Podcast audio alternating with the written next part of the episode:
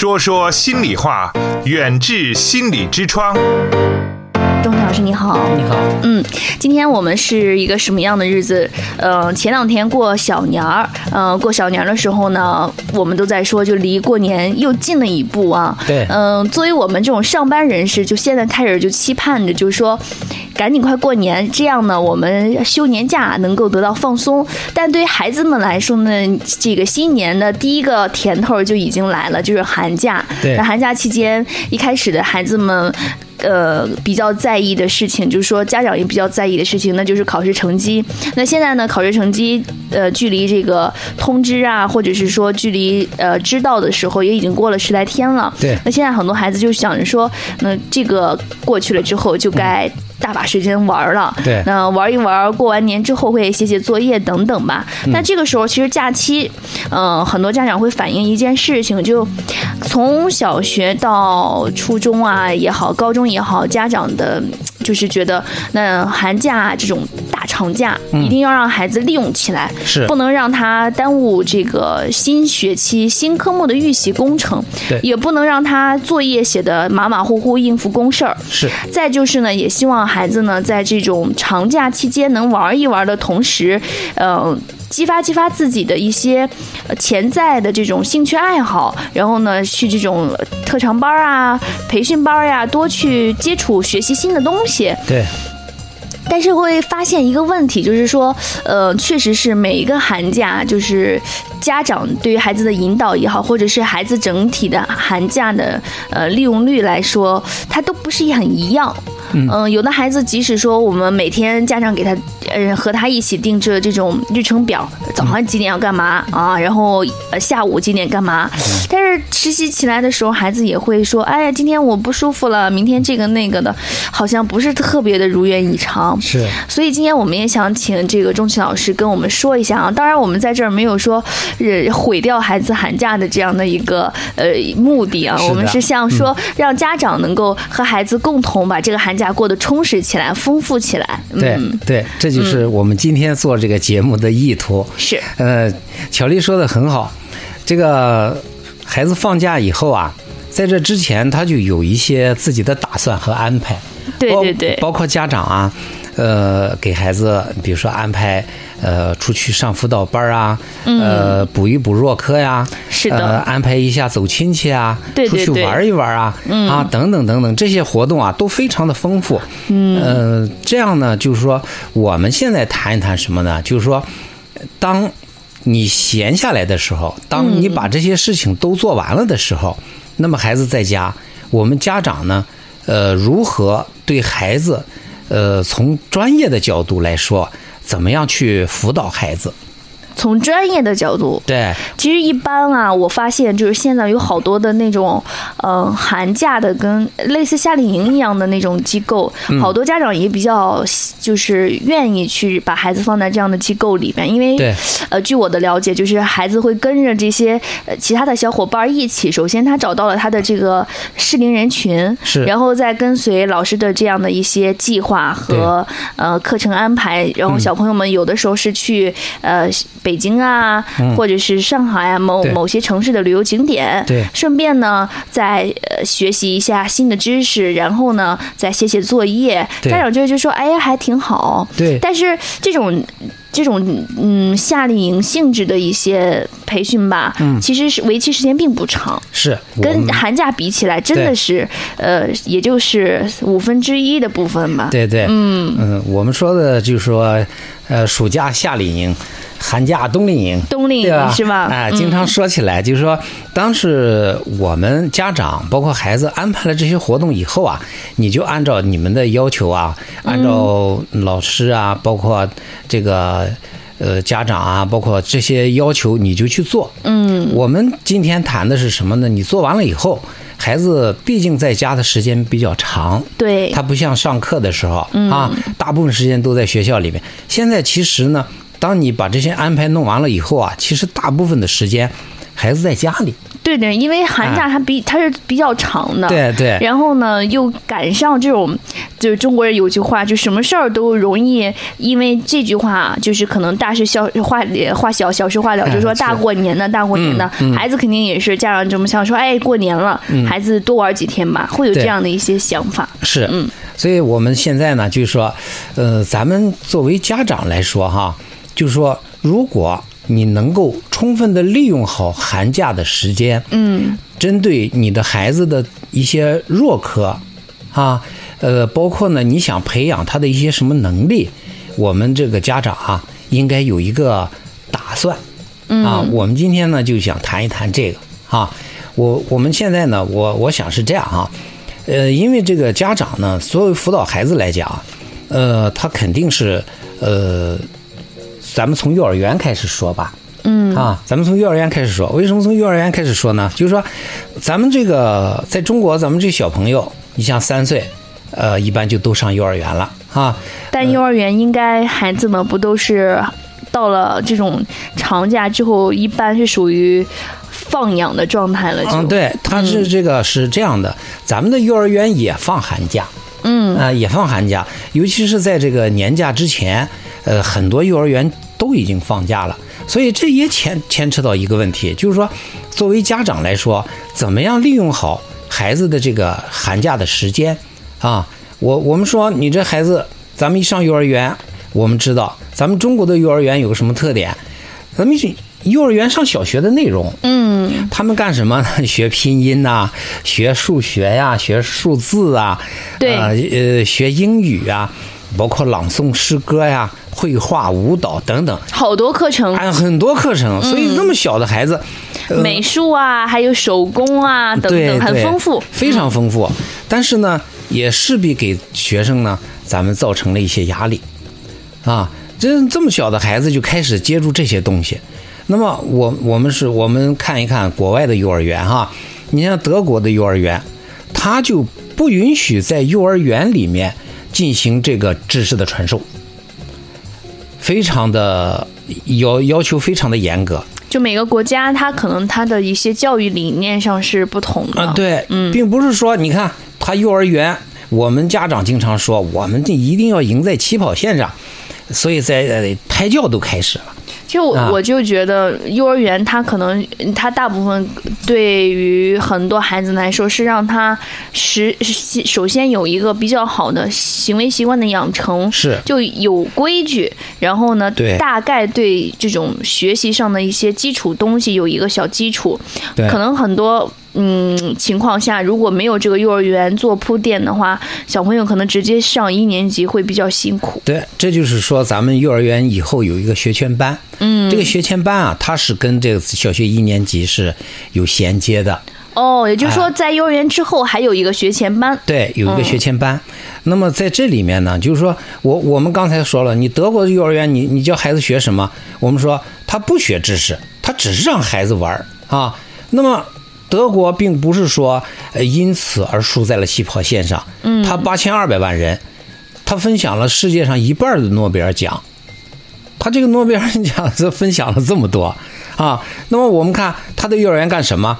我们也我们看到一些资料哈，就是说德国的幼儿园这些老师领着孩子去参观什么？参观警察局，教孩子怎么报警，就是遇到坏人以后怎么处理，是吧？告诉那个孩子，你大人的姓名是什么？电话号码是什么？要求孩子呢能够说清楚家庭的地址，啊，包括这些亲戚，啊，这些朋友，你都要说清楚。这就是防止什么呢？防止一旦孩子走失，一旦孩子出现问题，可以随时的求助和求救。这点我觉得很重要，因为前段时间在新闻中，大家应该也关注过一则新闻，就是一个孩子，嗯、年龄可能应该是在五六岁左右吧，嗯。家长都不在，然后天正赶上天黑了嘛，嗯。呃，有这种下雨的迹象，小朋友很害怕，但是呢，他很机智，他给这个警察叔叔打电话，嗯，就是表达的很清楚，嗯、家住哪个地方，然后说他很害怕，希望警察叔叔能过去陪陪他，对。然后就真的派了这个附近的民警，很快的去陪着这个小孩儿，嗯。然后就很多底下的这种。大人说了一件事儿，嗯就说之前可能教育的时候没有想过去侧重教育孩子这些东西。现在来看的话，其实孩子最需要的就是这种，呃，对于幺幺零啊、幺二零啊、幺幺九这样的一些。报警电话的熟知，而且说最最开始有一种错误的观念，就是说，嗯呃，经常会拿那个医生打针啊，警察叔叔把你带走啊，去对吓唬孩子，导致孩子就是遇到危险这种情况的时候，反而做不出最正确的应急反应啊。嗯所以听过郑钟庆老师您这样一说的话，我们觉得啊，无论幼儿园也好，还有我们家长也好，对于这个，嗯。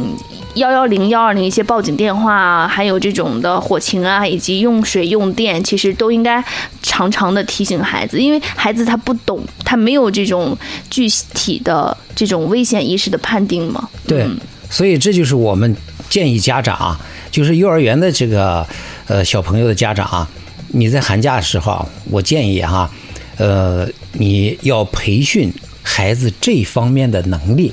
嗯，我觉得新年给压岁钱也也是可以改一改，不要老光问考了多少分儿，或者是呃幼儿园这个好好不好啊？问他一个说，你知道你遇到 危危险的话，你应该打什么电话吗？他答对了，给他红包，其实挺好的。对对对，作为一种奖励哈。是是是哎，你这说法挺好，这想法也很好。我建议这个收音机前的这个听众朋友，你你巧丽说的非常好，你按照他这个办法啊，今年的这个春节你就试一试 啊，你就试一试啊。所以我我们现在就是说，为什么要比较先进国家的这个幼儿园呀、初中啊、呃高中啊这些嗯。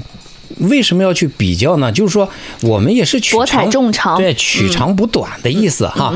就是说，咱们教育咱们的孩子，就从一点儿开始教育他的安全意识，对对他的防范意识，陌生人不要随意开门啊。对，嗯，对，所以这些都是需要我们去多加注意的。是嗯，你看幼儿园的孩家长们可不要觉得自己这孩子放假了之后就没有任务要做了，这些小任务很重要的。对，这就是我们做这个节目的目的，是就是说你不要放松孩子寒假过程当中的一个教育的机会。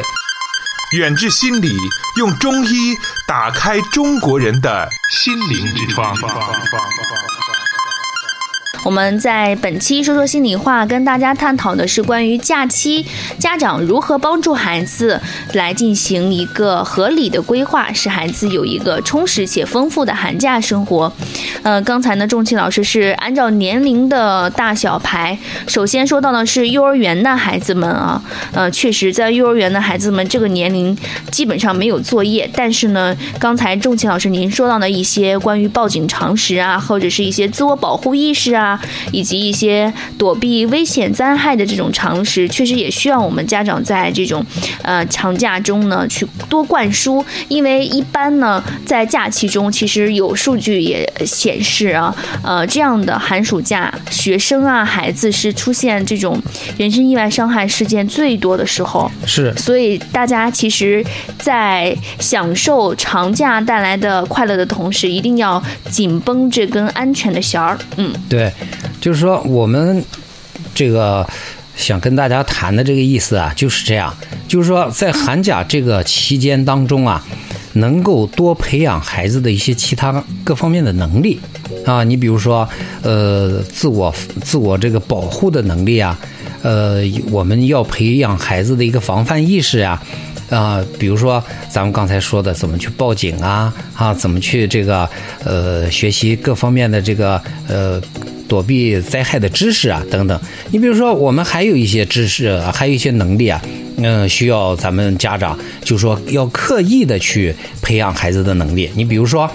呃，咱们现在放寒假以后，咱们的图书馆啊，咱们这淄博市的图书馆，我们知道做的很漂亮，非常大，藏书也非常多。而且有很多今年新开的文化的这种展览馆，其实也是对于市民来说是一个免费的、开放的。嗯，对，所以说我们提倡，呃，家长啊，带着孩子呀、呃，多去那些地方去看一看，嗯玩一玩，学一学啊。你比如说，你去借书，你就让孩子自己去借啊，让他这个年龄上是不是还要太小的呃也不大安全？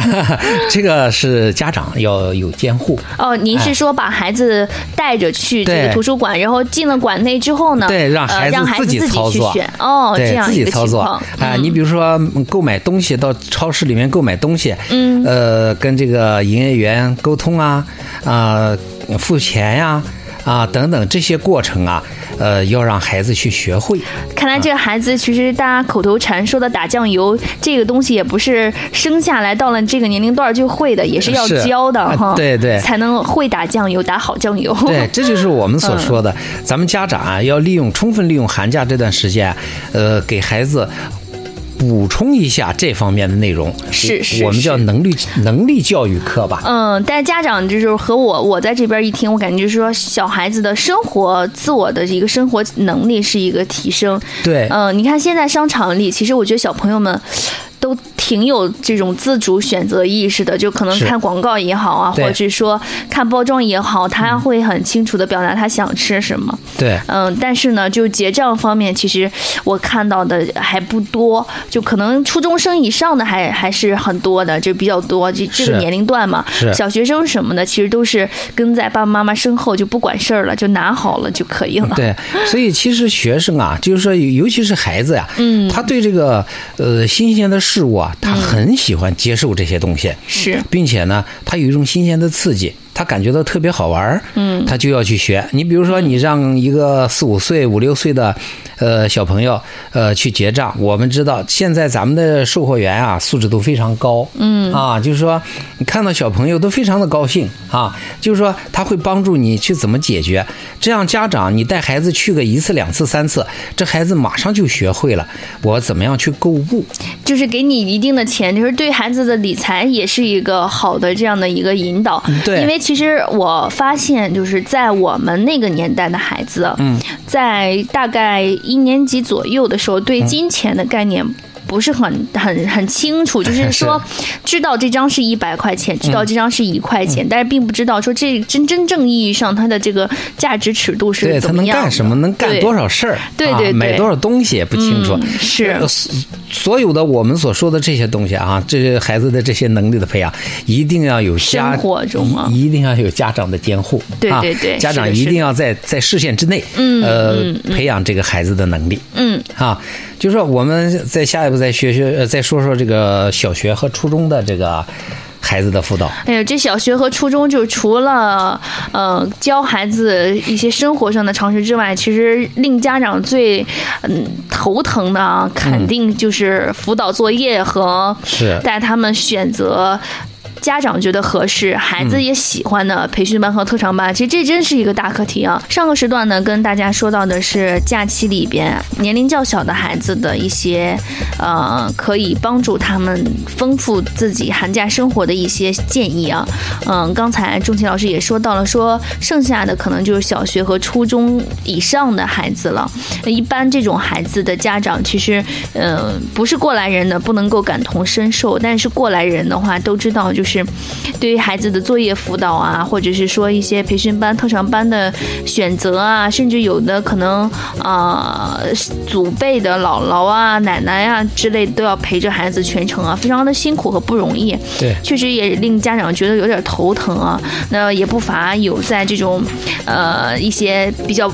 比较容易抒发自己内心情绪的家长，有崩溃的这种，呃，在微信也好，在微博也好的这样的一些。吐槽和感慨啊，是呃其中一个就说，哎，一写作业就上厕所，呃，喝水，肚子不舒服，腿上让蚊子咬了，就各种事情，分分钟你想揍孩子。嗯，对呀、然后呢，这下面紧接着就有一位说，我这是老师，我也是妈妈，那按照道理来说，这样的话其实应该比较好教育孩子吧。对，但是呢，他说总感觉没有教过比自己儿子更蠢的学生，说没办法，气急了也也揍一顿，就有这样的一些问题啊。想问一下钟情老师，这是怎么呢？是孩子这种不自然的逆反的一个情况吗？嗯，也不是，因为什么呢？因为这个，呃，孩子呃在上学的过程当中啊，呃，他会遇到很多的问题啊。你比如说，呃，刚才你说的那个，嗯，更严重的，我我这个地方有个更严重的例子，就是说这个家长呢陪孩子写作业写到写到这个五年级，然后心梗了，做了两个支架。那想来想去还是生命重要，作业什么的就顺其自然吧。那那你你想想，可想而知，家长能抓狂到什么程度啊？能抓狂到什么程度？就是说，在辅导孩子写作业的过程当中啊，呃，我们说很多的家长呃吐槽，就是说放寒假他是怕老师疯了，开了学是怕家长疯了。那么也就是说。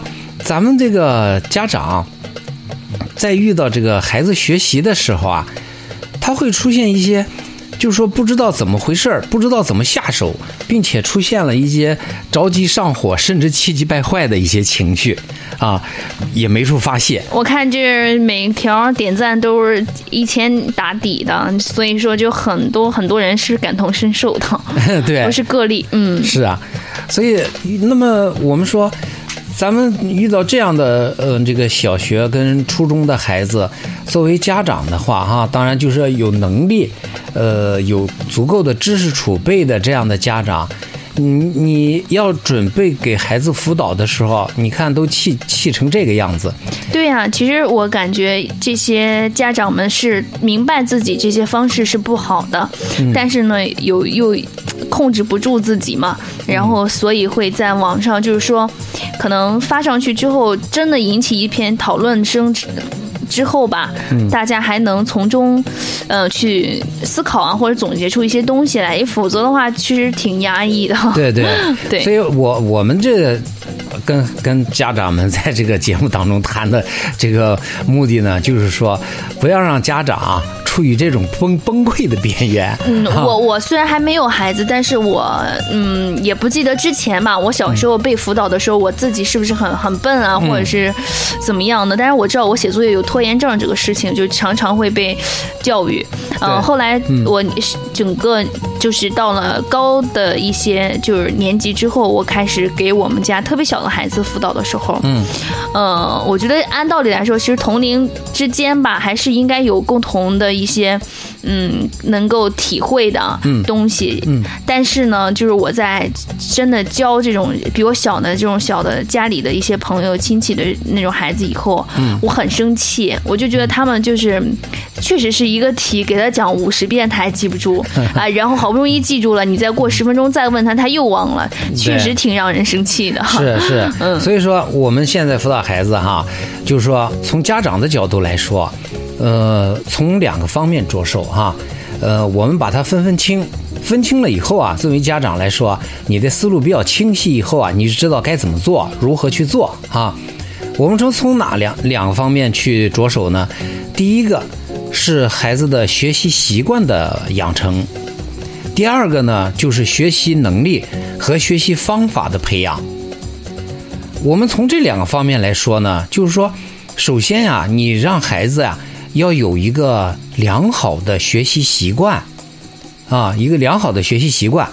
那么，这个良好的学习习惯的培养，就是由我们家长从平时的点点滴滴开始着手抓起。啊，你比如说，你在跟孩子谈话的时候，你有的时候三心二意，或者是精力不集中。一会儿接个电话，一会儿出去干个那个，一会儿出去干个这个，那么孩子就很快的学会了你他在学习的时候，他什么事都干。嗯啊，有的时候他高兴了，他看看电视，再写作业；有的时候写着写着，出去上厕所；有的时候写着写着，然后出去吃个苹果。经常这样啊，孩子其实，嗯，怎么说呢？就是，嗯，经常吧，就是大家会有孩子的没孩子都说说，人的这个自律性吧，可能随着年龄上涨以后吧，他的这个，呃，整体的自律性会变强。说孩子期间是最没有自律性的。嗯，是，所以说，呃，从小培养他的自律。嗯，呃，我们说，呃，为什么要培养孩子的这个自律呢？就是说，孩子小。他能够专注的时间比较短，嗯，那么我们就利用这短的时间来培养他，来要求他，来组织他。那你比如说，我们要求一个幼儿园的小朋友坐在小板凳上听你讲故事，你给他讲一个半小时，你试试。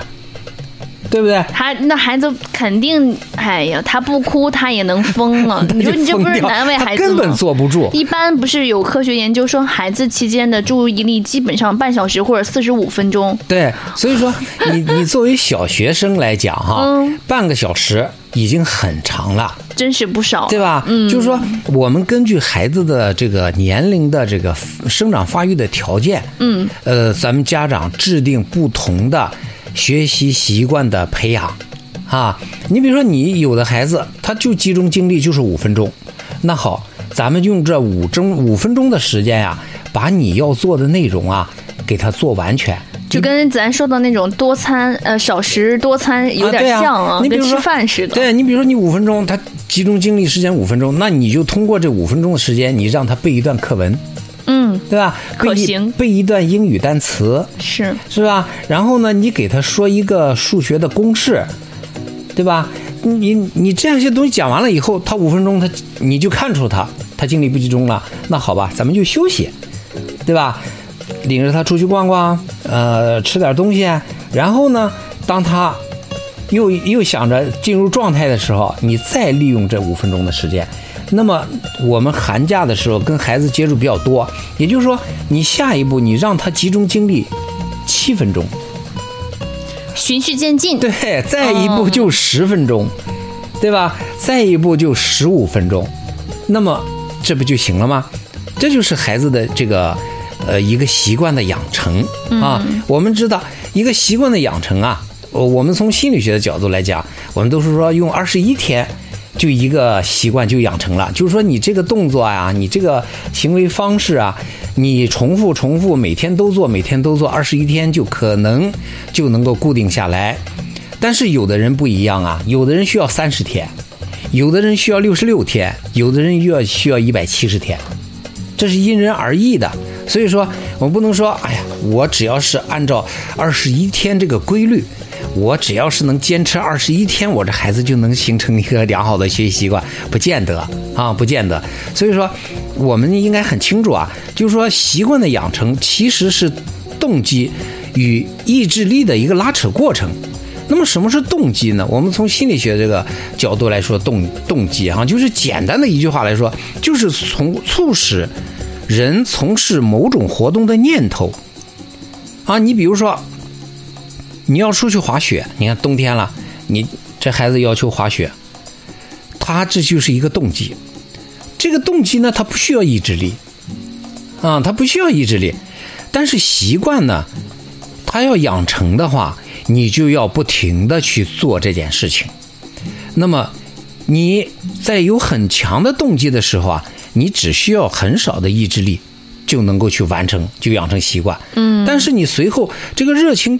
消减了以后，你这个动机你就没有那么强烈，所以你就要用意志力去克服了。你比如说，咱们还是说滑雪这个问题，你一定要给我滑出好成绩来。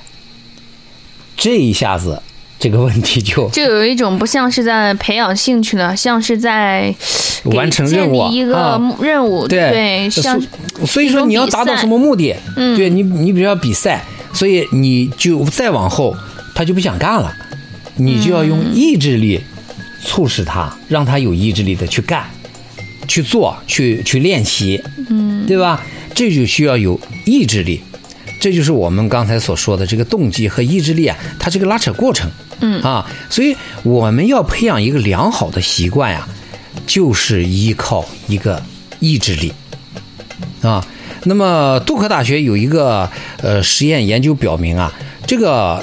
习惯的养成啊，就是要不断的重复，不断的重复。以前不是大家都说二十一天会让人养成一个习惯吗？对，那么你养成这个习惯，你需要二十一天。嗯，但是你每天每天每天都要去做的话，对，那么就需要一个什么？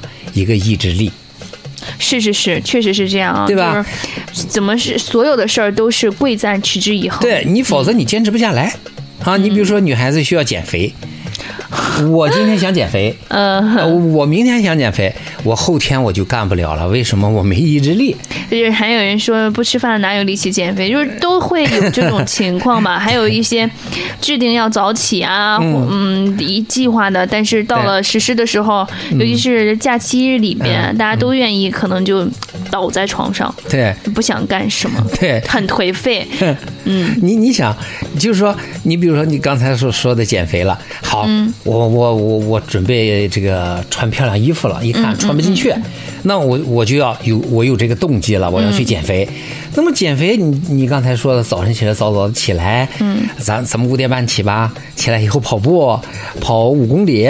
那么这个过程，你头一天可以，第二天可以，第三天、第四天你就需要意志力了。其实我觉得意志力是跟上进心息息相关的。如果没有意志力的话，可能这个上进心它也不是完全的是具备的。对所以说很多东西就是是需要各方面才能够去达成的，不能光说哎你要懂上进，但是这个上进是有持之以恒的这样的恒心，还有刚才钟琪老师说的这种意志力。啊，当然更需要的是大家在做事的时候养成这样的一个专注的情况啊。对嗯你，你像咱们所说的这个研究成果，就是杜克大学的这个研究，就是说你在做一件事情的时候啊，人的大脑啊会生成一种叫做神经通路的这个神经链，那么帮助这个信息呢在大脑的不同区域期间啊自由传播。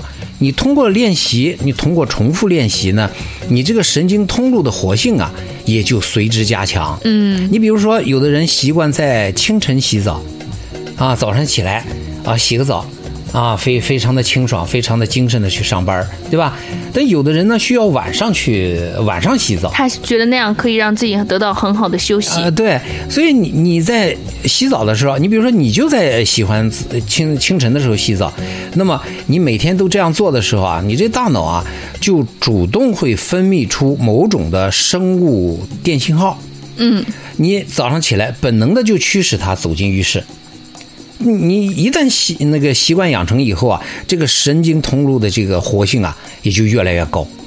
是是啊，是，所以你要养成一个习惯，你就要坚持到你这个神经的这个通路啊，这个活性啊，嗯，每每天每天要足够，嗯，啊，你就要坚持，嗯，啊，你坚持，那么具体的你多少天我们不重要，但是你在坚持的过程当中，它就自觉不自觉的就形成了一些什么习惯，是是是，啊确实是这样。这个习惯不能小小看，习惯如果真的保持良好的话，这种习惯未来可能真的会改变一个人的后来的这样的一个发展和成长。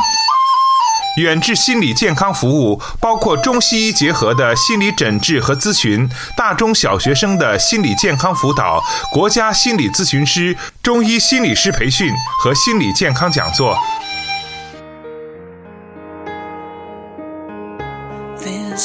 听众朋友，远志心理用中医打开中国人的心灵之窗。本期节目就到这里，我们下期再见。